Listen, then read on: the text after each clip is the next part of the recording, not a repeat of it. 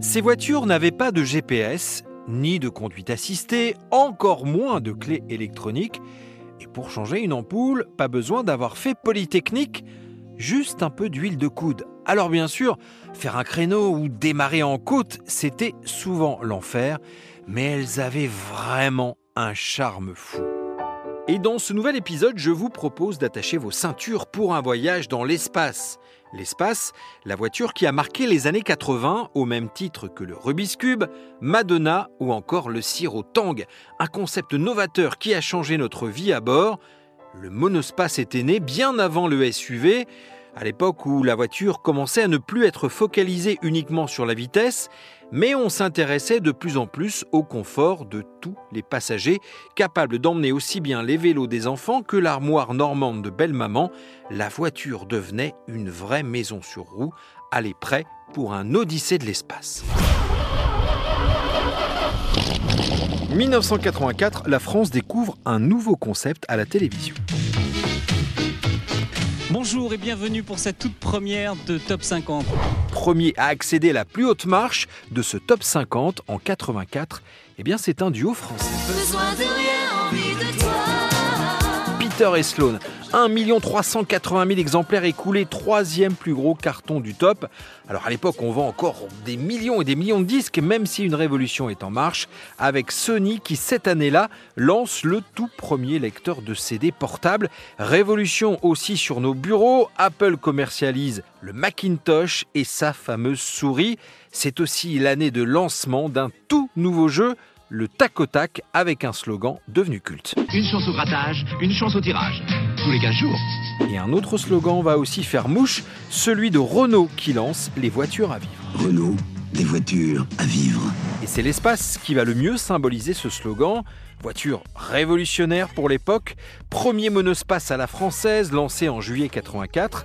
L'idée vient de Matra et de son patron, euh, Philippe Guédon, qui s'inspire des vannes américains. Pourtant, au pays des berlines et des breaks, il a dû convaincre et frapper à pas mal de portes avant de vendre son concept, comme l'explique François-Xavier Bass, rédacteur en chef du magazine Young Timers. Le patron de Matra, Philippe Guédon, à l'époque, voulait s'associer à l'origine avec Peugeot. Et euh, en fait, Peugeot leur a répondu écoutez, euh, voilà, on vient d'absorber Talbot, c'est compliqué. Euh, puis bon, ils y croyaient pas trop. Après, ils sont allés voir Citroën, qui leur a dit on n'a pas l'argent. Et puis ils ont atterri chez Renault, qui a fini par dire bah écoutez, nous, le projet nous intéresse et, et on y va. Renault y croit, mais le démarrage est un flop monumental. À peine 9 exemplaires le premier mois.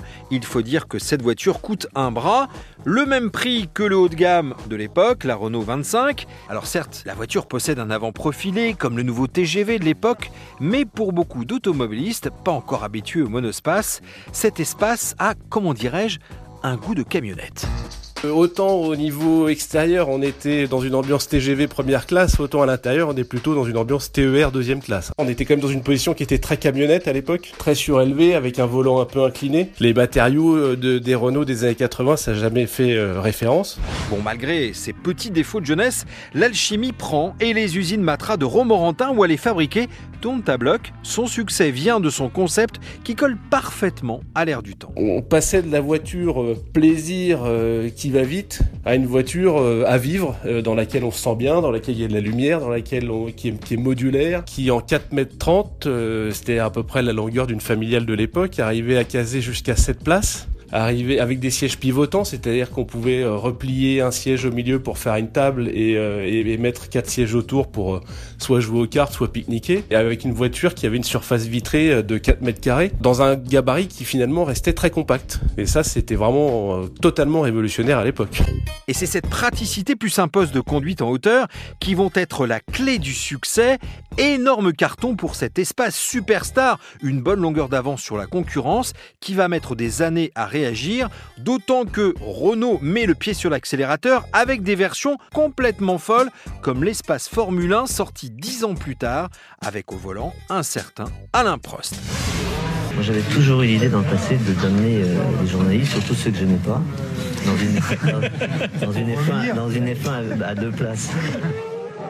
Premiers essais sur le circuit de Magny-Cours commenté par Dominique Chapat dans Turbo sur M6. Si le volant est camionnesque, la boîte de vitesse semi-automatique 6 vitesses serait digne s'il y en avait une d'un avion de chasse. Au freinage, sous l'effet des énormes disques carbone, l'espace F1 est presque scotché sur place.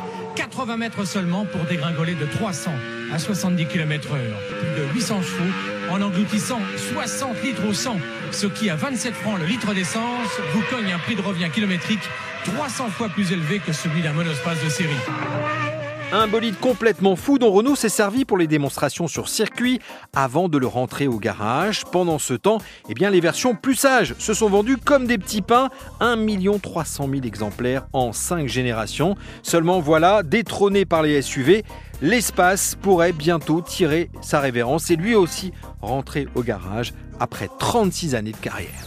Alors si vous avez la nostalgie de ce look, de cet esprit, première génération d'espace de Renault, hein, qui date de 1984 jusqu'en 1991, vous pouvez en trouver d'occasion à des prix encore raisonnables, selon François-Xavier Basse. Alors aujourd'hui, trouver une Renault Espace en bon état, c'est compliqué parce que ce sont des voitures qui ont été très utilisées, très usées jusqu'à la corde, qui ont connu beaucoup de propriétaires successifs.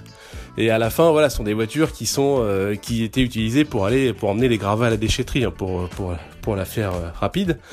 Et donc aujourd'hui, trouver un, un, joli exemplaire, ça devient assez compliqué.